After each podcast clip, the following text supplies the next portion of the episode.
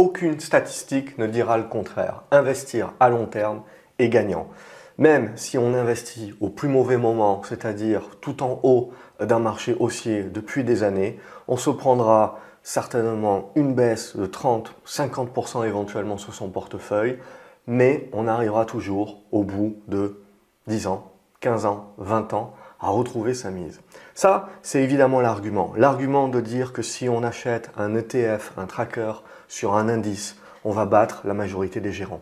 Si on fait du DCA, c'est-à-dire qu'à chaque fois que le marché baisse, on continue d'accumuler ses positions, on finira tôt ou tard par euh, battre non seulement les gérants, mais également battre euh, la performance globale de ces gérants-là. L'idée euh, première, c'est qu'aujourd'hui, c'est qui est vrai, c'est que historiquement parlant, si on prend les 200 dernières années, la bourse monte. Vous avez une moyenne d'une hausse comprise entre 6 et 7% depuis 1800. Et on va le voir, c'est encore plus important, la performance est encore plus forte sur la dernière décennie que ce qu'on a pu euh, connaître en moyenne sur les 200 dernières années. Donc, irréfutablement, si vous voulez, il est beaucoup plus simple aujourd'hui de ne pas perdre son temps et d'investir à long terme sur des trackers et de faire du DCA, c'est-à-dire d'acheter soit de manière périodique, soit à chaque fois que le marché va perdre 10, 20, 30%. Très bien. Ce qu'il faut bien comprendre donc, c'est qu'on a une guerre, c'est-à-dire tout de suite on va euh, expliciter que faire du trading à ce moment-là c'est perdant, que la majorité des investisseurs qui feront du trading perdront, et la majorité des investisseurs qui feront du long terme gagneront. Je pense qu'il y a énormément de biais euh, à cela, c'est que d'une part, on part, et c'est toujours la même chose, même quand en trading on va tester une stratégie, on va backtester cette stratégie. C'est-à-dire qu'on va regarder ce qu'elle a pu produire comme rendement euh, dans le passé. La problématique avec ça, c'est que vous êtes en train de valider que ça marchait dans le passé. Vous ne validez absolument pas que ça marchera dans le futur. Bien entendu, le biais, c'est de se dire, bon, bah, puisque la bourse monte depuis 200 ans et depuis même depuis beaucoup plus, euh, depuis que la bourse existe, etc. Bien entendu, on connaît tous les, différents cracks, le crack euh, des tulipes, le crack des euh, compagnies maritimes, le crack de l'Eldorado à la recherche d'or, etc., qui est très lié aux, aux compagnies maritimes, le crack ensuite des chemins de fer. Tout cela, en fait, c'est toujours la même chose, c'est que vous avez eu un boom au préalable, et ensuite vous avez un crack suivi d'un nouveau cycle, c'est-à-dire d'une nouvelle mode, d'une nouvelle industrie, euh, d'une nouvelle révolution industrielle, etc.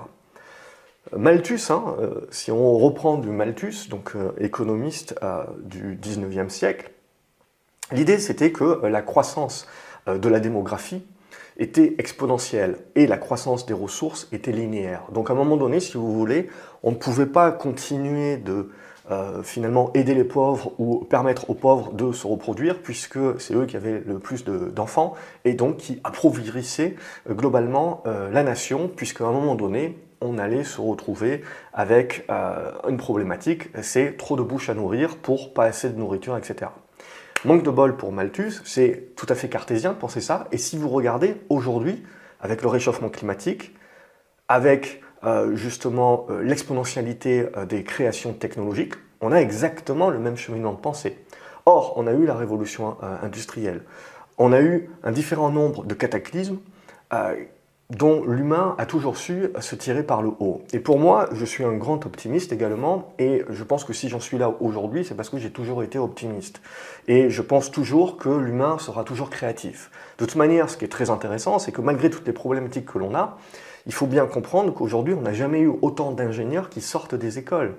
Euh, certes, ils sortent essentiellement d'écoles asiatiques, donc ça pose d'autres problématiques à certains euh, pour savoir où sera euh, le centre du monde dans les prochaines décennies, mais toujours est-il, c'est là. Et tous ces ingénieurs-là se basent sur des ingénieurs précédents, des créations précédentes, et c'est l'exponentialité du savoir, des créations et éventuellement euh, des choses qu'on trouvera. Donc c'est-à-dire qu'aujourd'hui, on a tout un tas de problématiques, je les ai déjà citées, qui peuvent en effet changer euh, le monde tel qu'il était dans le passé. Alors on peut soit décider de penser que justement la créativité humaine permettra de surpasser et de créer de la valeur par rapport aux défis que nous avons actuellement, ou on peut décider de penser que non, le monde est vraiment fini, les ressources sont vraiment finies, et donc on arrive vraiment, je dirais, à euh, un niveau où les progrès techniques ne suffiront pas. Mais ça, peu importe, je dirais, ce que vous pensez, mais c'est justement cette physionomie-là. C'est de bien prendre en compte qu'il faut, pour moi, prendre en question le passé, où on voit que l'être humain a su créer, a su ensuite remplacer les pertes de productivité quand les gains de productivité n'étaient pas suffisamment importants dans les années 60-70. On a su remplacer ça par de l'endettement, par 30 ans de taux bas. Donc il faut ne jamais négliger également la dévaluation des monnaies. Donc ne jamais négliger également que lorsque vous voyez un marché haussier boursier sur le long terme, il y a un certain nombre de facteurs. Ce n'est pas juste un facteur. Le monde économique euh, est beaucoup plus complexe que ça. Vous avez une multitude de facteurs qui vont rentrer en ligne de compte.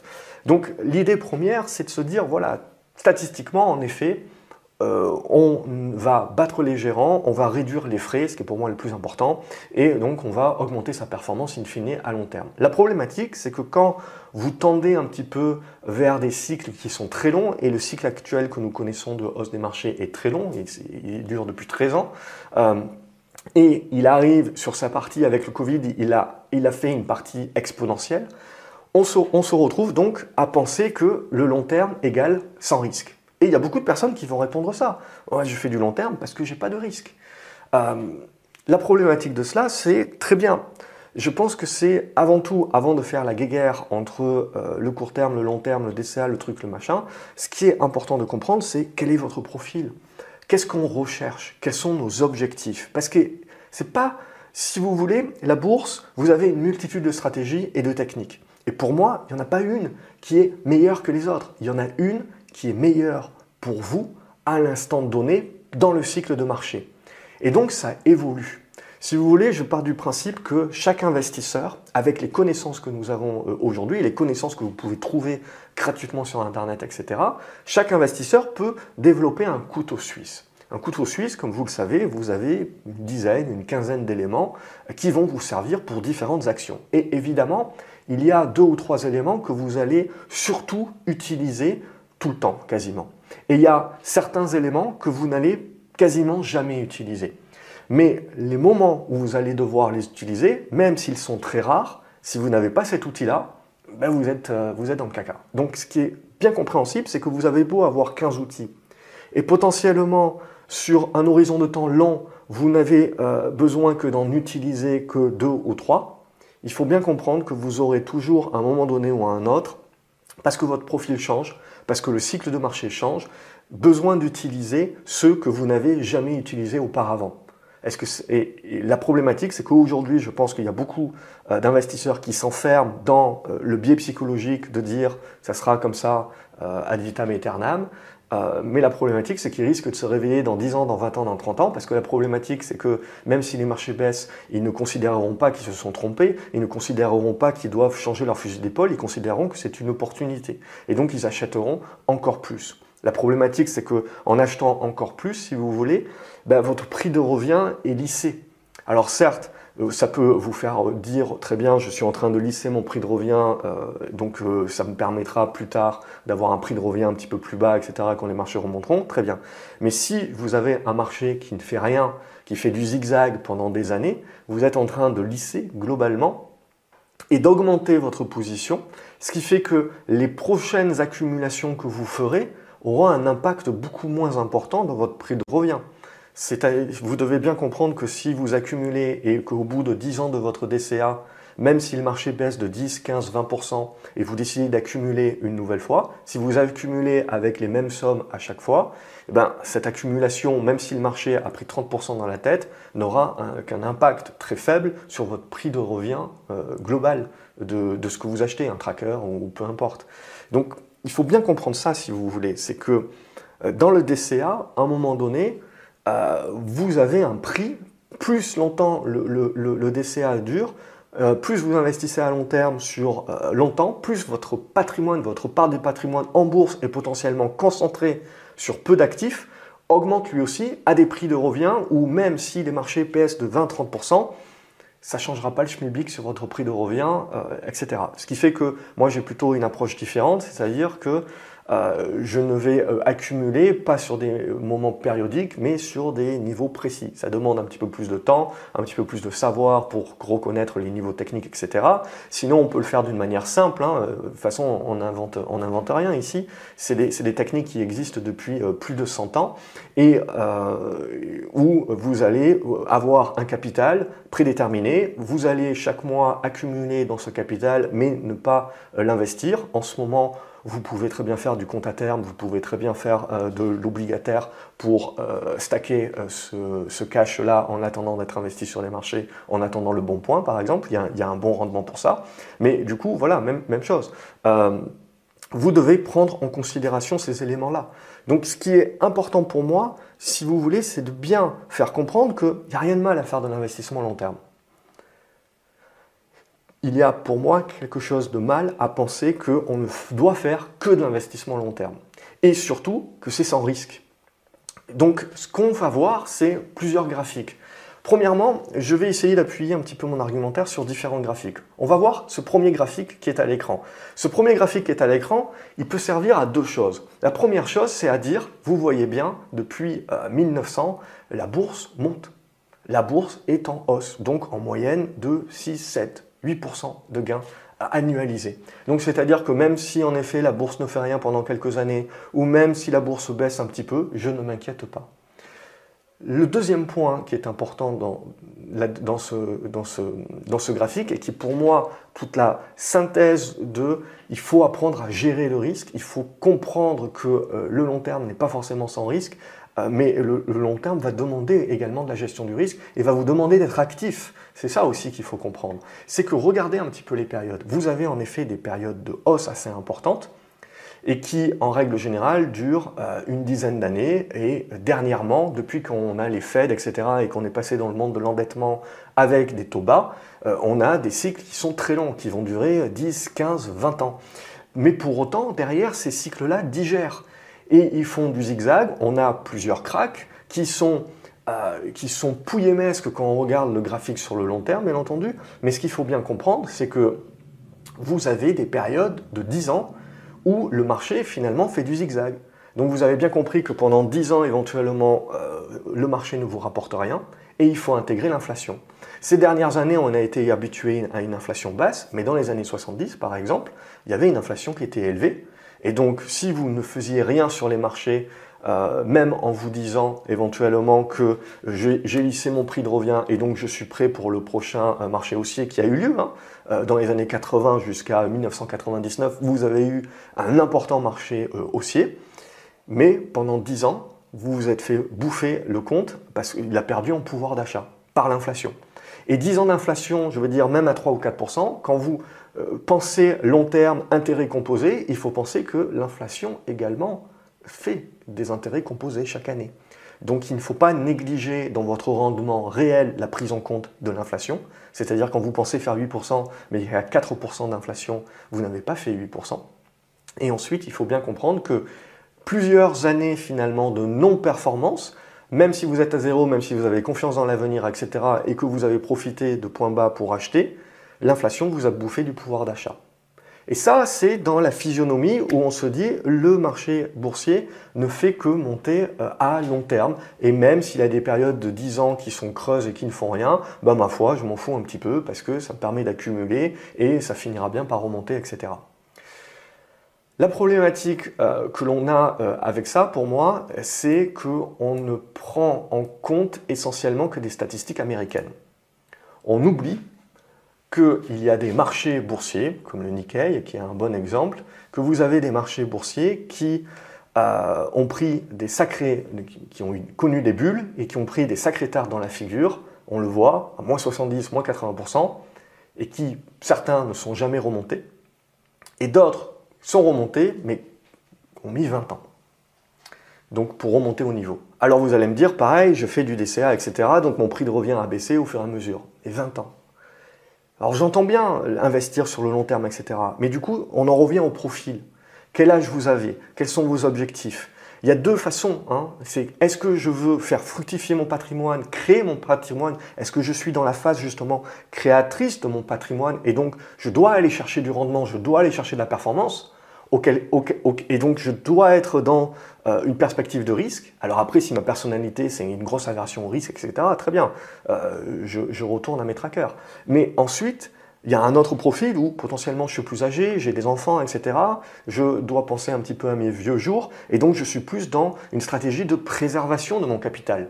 Certes, je ne suis pas contre euh, au minimum battre l'inflation pour ne pas perdre du pouvoir d'achat sur mon capital, mais je veux aller chercher, euh, je veux aller chercher surtout cette préservation. Donc j'ai surtout des actifs tangibles, défensifs, etc. Donc, si vous voulez, il n'y a pas une stratégie gagnante en bourse. Il n'y a pas euh, une stratégie qui va marcher tout le temps.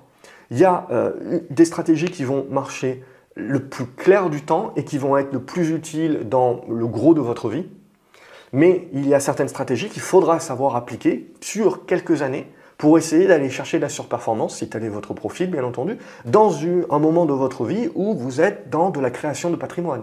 Ben, en immobilier, c'est exactement euh, la même chose, si vous voulez. Vous avez des personnes qui vont essayer euh, d'aller chercher de la plus-value, donc acheter une bonne affaire, une ruine, la retaper, etc., pour essayer de la revendre et essayer de faire des plus-values, faire, faire du flip, etc.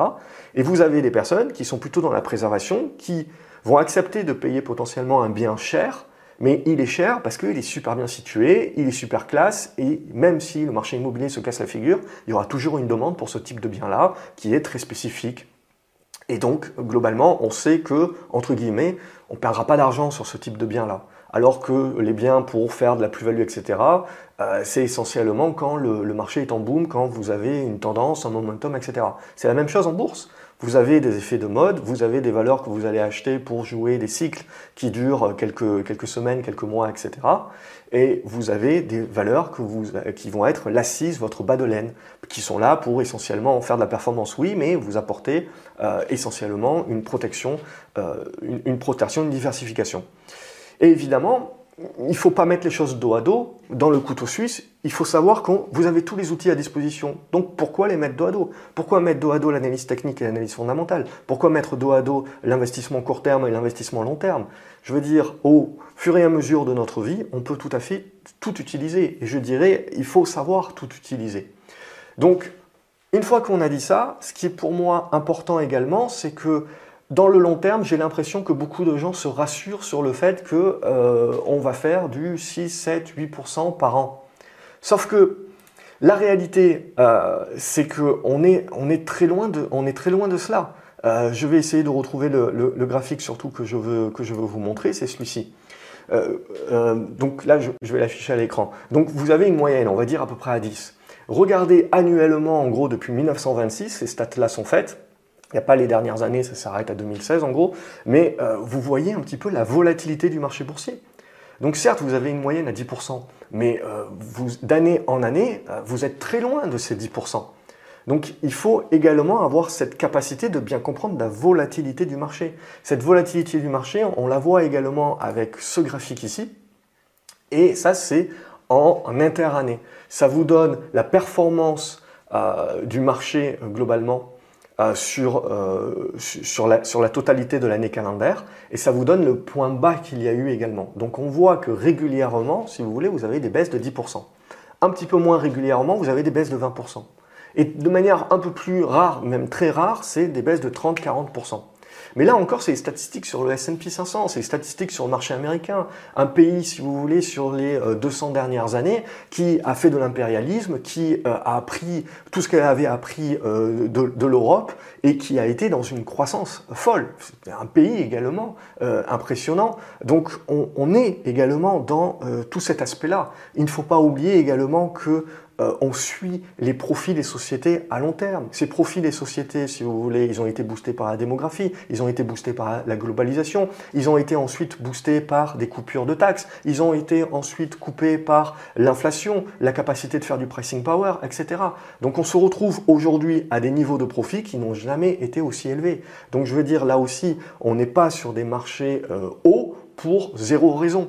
C'est ça aussi qui est important de comprendre. Donc, vous avez de la volatilité, mais si vous faites du long terme, vous pouvez faire du DCA, mais vous pouvez donc accumuler en fonction, euh, en fonction des baisses aussi. Mais je pense que c'est important de bien le cadrer et de bien comprendre que vous avez un facteur de risque. Le facteur de risque, c'est que les statistiques américaines que vous avez regardées sur les 100 dernières années ne s'applique pas sur les 100 prochaines. Est-ce que les États-Unis, les entreprises euh, américaines, la globalisation, euh, le réchauffement climatique, le manque de ressources, etc. Oui, la création créatrice. Oui, on peut derrière voir la créativité humaine, tout cela, bien entendu. Mais est-ce qu'à un moment donné, si vous voulez, la capacité d'avoir cru au-dessus de la moyenne linéaire long terme fait que on ne va pas avoir un retour à la moyenne et que ce retour à la moyenne, euh, c'est euh, également des valorisations qu'il faut prendre en compte. Donc je reviens également sur un autre, graphique, euh, un tableau plutôt. Donc regardez ce tableau-là, on va le prendre sur, avant tout, on va le prendre sur la période totale. Donc quand vous regardez ce tableau sur les périodes totales, vous voyez que de 1871 à 2019, vous avez 9% d'inflation, 9% de performance du marché annualisé. Et ensuite, vous enlevez l'inflation et vous tombez à 6,8. Donc ça, évidemment, c'est dans le sens de investir à long terme, ça fonctionne. Ok, très bien. Vous prenez 1891-2019, pareil, 9% sans l'inflation, 6,50. Donc là, on voit la période, il y a un peu plus d'inflation, etc. Il faut savoir également que la Fed n'a été créée qu'en 1907 et que euh, globalement, si vous voulez, si vous regardez, les cycles étaient très courts et très volatiles au, préalable, et au fur et à mesure, on a appris, et les banques centrales et les gouvernements, en fait, ont permis d'affiner et de rallonger les cycles, ce qui permet, in fine, de renforcer la confiance des différents protagonistes. Et si on se dit qu'en gros, il y a des cycles qui sont plus longs, eh ben, on est plus à même de prendre un crédit et euh, d'investir et de prendre du risque et donc éventuellement de créer de la valeur. Si on pense que chaque année, si vous voulez, le marché, la, la croissance du PIB va être à plus 4, l'année d'après à moins 3, puis après à plus 5, puis après à moins 10, il y a trop de volatilité, il y a trop d'incertitudes, vous avez beaucoup d'acteurs qui ne prennent pas du crédit pour investir et se lancer. Et donc vous avez moins de création de valeur. Donc vous devez comprendre également un petit peu le, cycle du business, le cycle de l'économie, etc. pour comprendre tout cela. Le cycle également de toutes les inventions, etc. Donc et tout cela pour essayer de pousser un petit peu la réflexion et aller au-delà de juste, euh, voilà, il n'y a, pas de risque et, euh, et on, on pousse jusqu'au bout. Donc pour moi également, regardez juste les années 2011-2019. Alors, on peut prendre jusqu'à 2023 hein, euh, globalement, mais vous êtes à 14%, 14% de hausse euh, du marché sans l'inflation. Quasiment 13 et quasiment pas, pas d'inflation. Alors il y a eu un peu plus d'inflation plus tard, etc. Mais globalement, vous vous rendez compte que si vous regardez historiquement, la bourse monte à long terme, mais elle monte sacrément plus sur ces 20-30 dernières années que sur les 200 dernières années. Donc vous avez en fait un côté exponentiel dans cette hausse-là. La question c'est, est-ce que c'est durable? Est-ce que euh, dans le temps, est-ce que cette prochaine décennie, parce que sur ces 20 ou 30 dernières années, on a eu des rendements exceptionnels au-delà de la moyenne, est-ce que sur les 10, 20, 30 prochaines années, on va avoir le même type de rendement? Ou est-ce qu'au contraire, il faut penser justement qu'il va y avoir un retour à la moyenne et que donc après avoir retourné des rendements au-dessus de la moyenne, on peut très bien retourner des rendements en dessous de la moyenne. Et ça, pendant un an, deux ans, si vous pensez correction, craque éventuellement, mais éventuellement pendant 10 ans, 15 ans. Et si vous pensez que l'inflation ne sera plus à 1 ou 2%, mais qu'elle sera à 3 ou 4%, ça change la donne. Quand vous avez de l'obligataire aujourd'hui à 10 ans ou à 20 ans qui vous rémunère 4-5% aux États-Unis, ça fait réfléchir. Donc, ce qui est important de comprendre, c'est que voilà, on peut prendre le tableau et on va affiner par période de 30 ans. Et on, va, vous allez retrouver, si vous affinez pendant les périodes de 30 ans, même chose. Le marché monte à long terme, très bien. Mais vous avez des périodes, si vous voulez, suivant quand est-ce que vous commencez, quand est-ce que vous finissez, on peut faire dire ce que l'on veut à la statistique. Et ensuite, on peut prendre sur 10 ans. Et on peut voir que vous avez euh, eu finalement des périodes fortement haussières euh, sur les marchés boursiers euh, dans, euh, même pendant la guerre, si vous voyez, 1941-1951, boum, 15% de hausse. Mais quand vous enlevez l'inflation, vous tombez à 8. Donc si vous voulez, vous avez ici le produit également que investir sur les marchés boursiers permet de protéger contre l'inflation. Très bien. Mais vous avez aussi des périodes qui sont négatives, de 1911-1921. Vous avez également la Première Guerre mondiale et vous aviez une crise en 1907, etc. Bref, mais, euh, et on est juste avant les gains de productivité qui ensuite vont pousser à la crise de 29. Mais vous regardez la performance sans inflation, 3,5% sur 10 ans, euh, annualisé chaque année. Hein. Et donc, si vous prenez l'inflation, qui était très forte à la période, moins 2, donc vous êtes à moins 3. Donc vous voyez bien que sur peut-être qu'à très long terme, vous gagnez, mais si euh, vous devez être non seulement prêt à en effet des années de correction à 10, moins 20, moins 30%, mais vous devez être prêt à des décennies potentiellement de pertes, avec, si en plus l'inflation s'y met, à vous, à vous bouffer la performance. Il y a une autre décennie, ça n'arrive pas souvent, hein, mais il y a une autre décennie, 71-81, vous voyez que vous avez fait 6% sans, euh, sans l'inflation, donc c'est pas si mal, mais avec l'inflation, vous êtes à moins 2. Donc ça, quand on regarde ces statistiques-là, on regarde quoi? On regarde le Dow Jones. Okay, où on regarde un S&P qui a été recréé euh, pour le, bien des statistiques. Donc en gros, ce qu'il faut bien comprendre, c'est que les valeurs qui étaient les plus grosses pondérations dans l'indice en 1950 n'étaient plus les mêmes en 1990, plus, euh, ne sont plus les mêmes aujourd'hui. Aujourd'hui, vous avez beaucoup de tech, vous avez Apple qui pèse 7% du S&P. Si vous regardez au, début du, au début du siècle, au début du XXe siècle, c'était que des chemins de fer vous aviez que des valeurs de chemin de fer. Et si vous regardez une valeur comme General Motors, qui est toujours dans le Dow Jones, elle a fait faillite un nombre incalculable de fois, c'est-à-dire que vous êtes, en tant qu'actionnaire, vous êtes retombé à zéro. Donc là, évidemment, ça renforce l'argument de dire on ne fait pas d'investissement long terme et de DCA sur des actions, on le fait uniquement sur des indices, parce que les indices vont en faire ce nettoyage qui est d'accumuler de, et, et, de grossir la position des trucs qui marchent, parce que la capitalisation boursière monte, et de dégager euh, les valeurs qui marchent moins bien et de les remplacer par des, par des nouvelles. Donc ça, c'est un exercice, si vous voulez, qui est pour moi la, la vraie stratégie en bourse, c'est voilà, d'accumuler ce qui marche, d'alléger ce qui marche pas. Et comme ça, on est vraiment gagnant. Sauf que la plupart des gens qui font du long terme disent voilà, le long terme marche et moi, quand je fais du court terme, ça marche pas. Mais parce qu'en fait, ils font le contraire de ce que le tracker fait pour eux, l'indice boursier fait pour eux. Euh, ils ne l'appliquent pas euh, à eux-mêmes et ils ne font pas à eux-mêmes. Bon, après, c'est psychologique, etc. On ne va pas rentrer dans le détail dans cette vidéo, mais voilà, c'est des points qui sont importants. Donc là, regardez également 2011-2019. Euh, Alors, on, aurait pu pousser, bien entendu, mais regardez bien la performance. Regardez les performances 81, 91, 17%, 12% sans l'inflation. 91-2001, 12%, 9% sans l'inflation. 2001-2011, 3%, 0%. Donc vous avez une décennie perdue.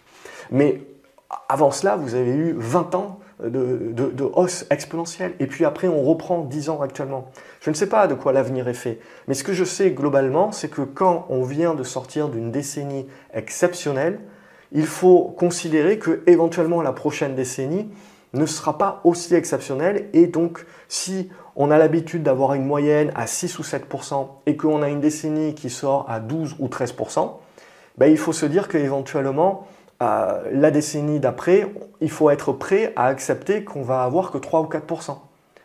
Et 3 ou 4%, si jamais vous avez de l'inflation à 3 ou 4%, c'est zéro. Je veux reprendre sur la décennie perdue, entre guillemets, 71-81, donc les chocs pétroliers, etc., des guerres, ce que vous voulez.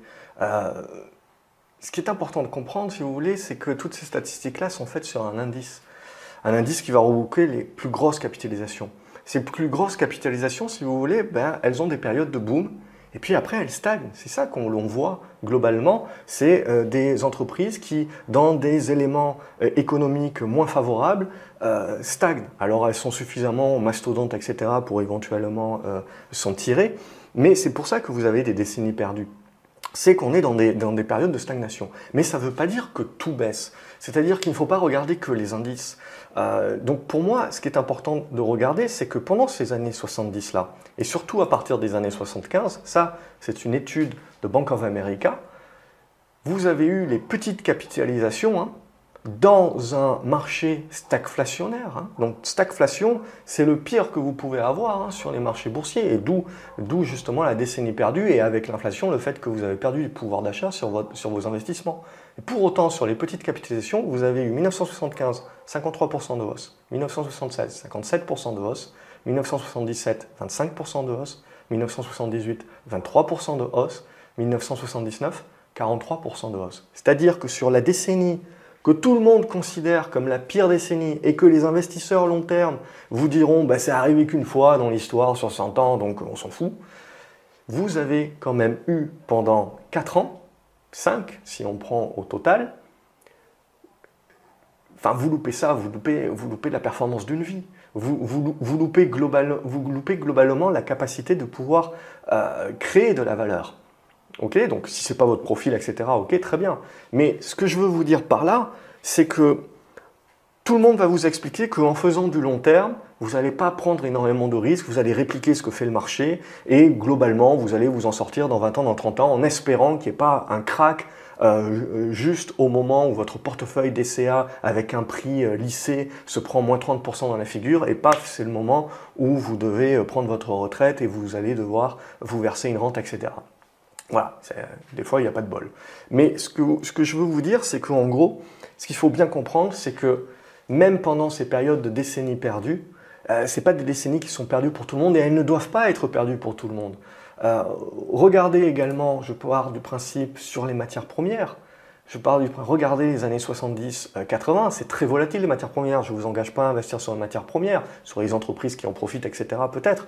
Mais l'idée, c'est que vous aviez un cycle il y avait un cycle là-dessus. Et puis depuis 2010, euh, on a un crack de ces matières premières. Est-ce que la prochaine décennie, on va avoir un rebond de ces matières premières et un rebond justement des small caps qui sont complètement délaissés parce que euh, on a des flux qui rentrent énormément sur les trackers et ces trackers-là ne font que se déverser sur les grosses valeurs? Euh, potentiellement ça peut encore durer longtemps. Mais à un moment donné ou à un autre, si vous voulez, la sous-valorisation de ces petites capitalisations va attirer et en, attirant des flux, elle va en attirer encore plus. Et à partir d'un moment, si vous voulez, ces petites capitalisations, potentiellement, elles vont être suffisamment agiles pour profiter euh, des différentes euh, périodes de stagnation ou ce que vous voulez, ce qui s'est passé ici. Et potentiellement, certaines d'entre elles deviendront suffisamment grandes pour intégrer des indices plus larges et donc commencer également à profiter de la manne financière. Et c'est comme ça que vous créez le momentum, c'est comme ça que vous créez le flux, c'est comme ça que vous créez les hausses exponentielles. Et c'est comme ça que vous créez de la performance. C'est comme ça que vous créez de la surperformance. Et j'ai beaucoup de personnes qui vont me dire, ouais, mais pourquoi tu veux que je m'embête? Le marché me retourne 6% euh, annualisé, admettons. Allez, admettons, dans la prochaine décennie, ça ne sera pas ça, ça sera 4, ok, très bien. Mais tu, veux que je passe du temps à, à chercher justement pour éventuellement gagner 2 ou 3% de plus. Alors, à titre personnel, je pense qu'on peut gagner beaucoup plus. Mais admettons, prenons euh, euh, soyons conservateurs, 2 ou 3% de plus. Oui, mais alors, si on est long terme et qu'on utilise l'argument qu'on joue sur 30 ans parce qu'on utilise les intérêts composés, vous savez la différence que ça fait sur une performance pendant 30 ans de superformer le marché pendant 2 ou 3% De 2 ou 3% C'est énorme. Alors bien entendu, vous allez me dire, oui, mais personne, regarde, les meilleurs gérants, etc., ils arrivent à surperformer quelques années, mais après c'est fini, ils n'y arrivent plus. Oui, mais il faut bien comprendre aussi que, le gérant, si vous voulez, il n'a pas les mêmes capacités que le particulier. Le gérant, à un moment donné, il est bloqué par la réglementation, il est bloqué par, ben, s'il a été très très bon, il a euh, accaparé beaucoup plus de flux et il peut plus remettre la stratégie qui a fait son succès. Donc il devient lui-même tellement gros qu'il devient lui-même un tracker au final et qui ne peut pas faire mieux que la moyenne du marché parce qu'il est tellement gros que euh, vous ne pouvez pas aller surperformer et vous ne pouvez pas acheter des plus petites capes parce que vous êtes trop gros. Ou alors vous achetez complètement et vous sortez la, valeur de la bourse et, vous, le faites en hors marché. Euh, mais, voilà un petit peu ce que, je veux vous dire, ce sont ces éléments-là. C'est-à-dire que le but du jeu, c'est pas de dire ah, le long terme, ça va se casser la figure, c'est fini, etc. Tous les mecs qui font du dividende, du DCA, vous allez vous prendre une trempe, etc. Non, l'idée c'est pas de dire bah, faire du trading à court terme, etc. Bah, là aussi c'est mauvais. Non, l'idée c'est que pour moi je pense qu'il y a un juste milieu. Je pense que chacun doit avoir les deux portefeuilles et que surtout chacun doit comprendre ce qu'il fait et comprendre qu'il y aura quelque chose de bien pour lui, qui fonctionnera pour lui à un moment donné dans sa vie, dans son profil, à adapter au cycle de marché. Et ça ne prend pas beaucoup plus de temps, croyez-moi, que de choisir votre micro-ondes ou votre frigo et de faire des analyses comparatives, etc., que de regarder, et tout en restant sur des trackers, que de regarder les grands cycles. Euh, ça ne prend pas beaucoup de temps. Alors ça prend peut-être un peu plus de temps pour apprendre et se former au début, mais après, c'est beaucoup plus simple. Alors je ne vous dis pas, il faut faire du trading de court terme, etc. Non, je pense que la majorité, en effet, ne vont pas trouver quelque chose d'intéressant. Je pense que jouer les sous-vagues, jouer les sous-cycles, c'est les choses les plus rentables en fonction du temps que l'on dépense, c'est-à-dire jouer en fait globalement des tendances qui vont durer quelques semaines, quelques mois et certaines quelques années. Je pars du principe que 6 mois, 18 mois, c'est vous, vous, vous, récupérez finalement la quintessence de la performance d'une tendance entre 6 mois et 18 mois. Ça ne veut pas dire que le marché se casse la gueule, ça veut juste dire que potentiellement, euh, derrière, vous changez un petit peu euh, le cycle. éventuellement de la croissance, après de la value. Les dix prochaines années, potentiellement, on reviendra à de la value, aux actifs tangibles, aux petites caps value, pourquoi pas. Euh, donc c'est ça que vous devez prendre en compte si vous voulez. C'est en gros, c'est la meilleure stratégie. Elle n'est pas court terme ou elle n'est pas long terme. La meilleure stratégie, c'est une stratégie momentum. C'est d'être là où le marché est. Donc, c'est-à-dire d'avoir un minimum de connaissances pour savoir repérer où est le marché. Et en gros, c'est globalement de suivre, de suivre les flux, de suivre là où est la foule. Et pas trop tard, si vous voulez. Moi, je pars du principe que plus le, marché est long, plus le cycle est long comme actuellement, plus euh, vous êtes en gain, ben, plus vous avez de personnes qui vont vous dire euh, la gestion active, c'est de la merde. Je, ne regarde pas. Mais la gestion active, si vous voulez, elle ne superforme pas le marché pendant les grosses tendances haussières. Donc pendant le plus clair du temps, une gestion active ne, ne va pas surperformer. Mais la surperformance qu'une gestion active va avoir sur le laps de temps, 2 ans, 3 ans, 4 ans, 5 ans, 6 ans, pendant le laps de temps où le long terme passif ne fait rien, cette surperformance-là, ne sera, ne, sera rattrapé par le long-termiste qu'au bout de 10 ans, 15 ans, 20 ans, voire jamais. Ce que vous devez bien comprendre, si vous voulez, c'est qu'il ne faut pas se priver d'éventuellement pouvoir surperformer. Il ne faut pas non plus se priver de suivre ce qu'a le marché. C'est pour ça que pour moi, il faut avoir deux portefeuilles. Un portefeuille dynamique pour essayer d'aller chercher la surperformance et un portefeuille que j'appelle bas de laine qui est là en défensif pour suivre le marché, battre l'inflation essentiellement, ne pas perdre de pouvoir d'achat sur mon capital. Et si vous voulez, en fonction de mon âge, en fonction de mon niveau de famille, etc., ben je vais surpondérer en capital l'un plus que l'autre. Et une fois que je considère que euh, j'ai potentiellement créé euh, ma valeur euh, notamment grâce au Covid, etc., ben, je vais euh, vouloir protéger un petit peu plus et donc surpondérer un petit peu plus mon bas de laine. Et, euh, mais voilà, j'ai un aspect pour moi dynamique qui, au-delà d'aller chercher de la surperformance à court terme, me permet de rester au contact du marché.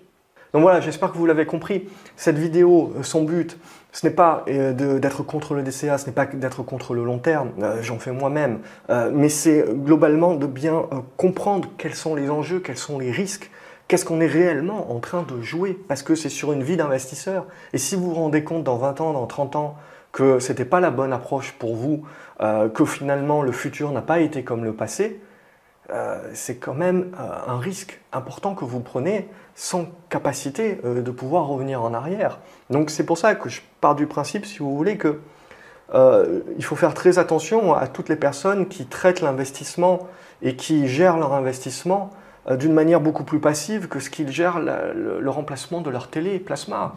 Enfin, plasma, c'est un peu vieux, mais, mais vous avez compris l'idée. C'est vraiment ça qui me gêne. Et je ne pense pas que c'est qu'une question de temps, euh, parce que certes, oui, ça va demander un peu plus de temps, mais vous avez aujourd'hui énormément de ressources qui existent sur Internet à droite, à gauche, qui vous prémâchent le travail, qui vous permettent d'avoir une vue claire. Alors, oubliez les gourous, oubliez les Cassandres, etc. Le marché va se casser la gueule, etc. Oui, ça arrivera. Et oui, potentiellement, ça sera à nouveau une opportunité pour un nouveau cycle haussier sur une nouvelle tendance, un, nouvel, un nouveau secteur d'activité. Mais ce qu'il faut comprendre, c'est que les cycles sont potentiellement lents, mais que quand ils se retournent, il faut également nous aussi retourner. Parce qu'en tant que particulier, je pense qu'on a vraiment un avantage supérieur, c'est d'avoir cette capacité d'être agile, comme une petite entreprise, pour pouvoir s'adapter au cycle et faire tourner nos positions. Euh, beaucoup plus simplement qu'un gestionnaire de fonds et encore plus simplement qu'un indice boursier qui, après avoir passé des années à surpondérer une valeur, mettra des années à l'alléger. Euh, et éventuellement donc sous-performera le reste du marché avec cette fameuse illusion des indices. Euh, donc évidemment, on peut toujours se dire ça n'arrivera pas, etc. Et potentiellement, on va connaître une nouvelle décennie de forte hausse, ce que vous voulez. Mais c'est juste, c'est préparer dans, dans l'idée. C'est-à-dire qu'il faut être prêt à l'inattendu. C'est comme ça qu'on va performer en bourse. Euh, et pour moi, les on parle là d'une gestion du risque. La majorité des gens qui perdent en bourse, que ce soit à court terme ou à long terme, c'est parce qu'il n'y a pas de gestion du risque. Et le défaut et l'erreur que l'on ferait pour moi en disant je fais du long terme parce que comme ça je sais que ça va monter et je sais que j'ai pas de risque, ben c'est justement là qui est l'erreur. C'est de bien comprendre que ce n'est pas parce que vous faites du long terme qu'il ne faut pas gérer votre risque. Au contraire, il faut le gérer encore plus parce que vous allez finir par concentrer dans très peu d'actifs une majeure partie de votre patrimoine sans vous en rendre compte au bout de 10 ans, au bout de 15 ans, au bout de 20 ans. Et c'est là où est le risque. C'est dans la concentration, justement. Euh, et ça, c'est pas visible tout de suite. Euh, et tant que tout va bien, on ne se rend pas compte de notre aversion au risque. C'est quand finalement, quand les choses vont moins bien, qu'on se rend compte que ben, peut-être on n'est pas si long terme que ça, et peut-être qu'on n'est pas si tranquille que ça de se prendre moins 50% en moins-value latente.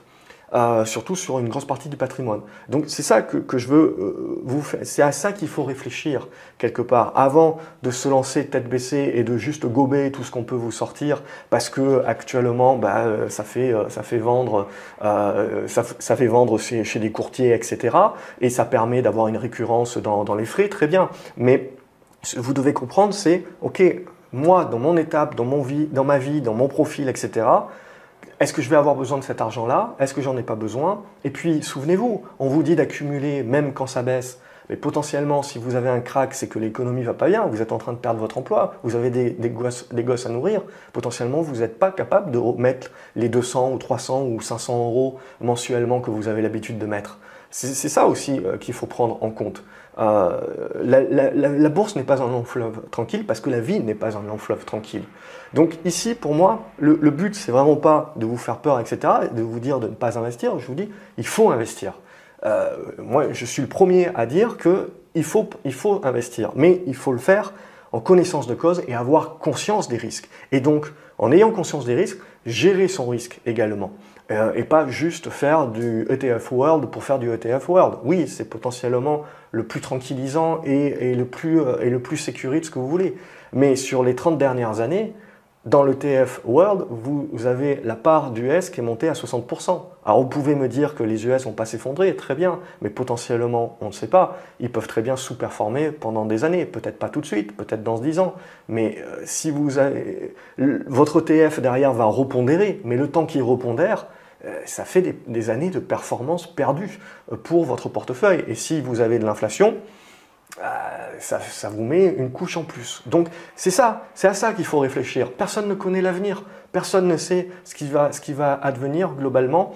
Mais justement, j'en suis là aujourd'hui parce que j'ai toujours pensé plus gestion du risque que juste je me mets à 30 ans, vous savez, comme on voit là sur les réseaux sociaux, euh, vous, avez investi un capital de départ, euh, vous investissez chaque mois tel montant, paf, à 60 ans, vous avez le million ou, ou, 2 millions, etc.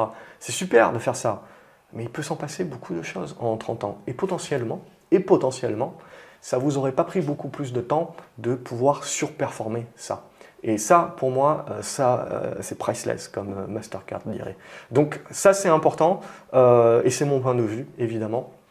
Chacun le partagera ou pas.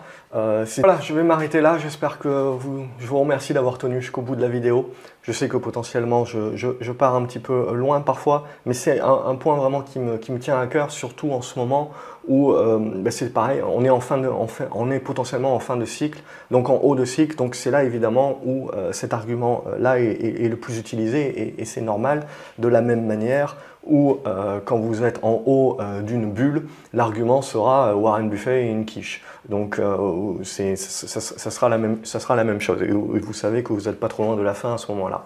Donc euh, voilà pour cet aspect-là. Euh, pour moi, euh, voilà, allez chercher votre couteau suisse. Ne jetez pas des éléments de ce couteau suisse, ça pourra toujours vous servir. N'hésitez pas de liker la vidéo, de la partager sur les réseaux sociaux avec d'autres personnes que ça pourra éventuellement aider, à vous abonner à la chaîne pour ne pas louper les prochaines vidéos et à me dire ce que vous en pensez en commentaire. je vous ferai une joie de vous répondre et éventuellement je pousserai un petit peu plus loin également la réflexion dans des vidéos plus spécifiques. Excellente journée à vous les graphes et à la prochaine. Salut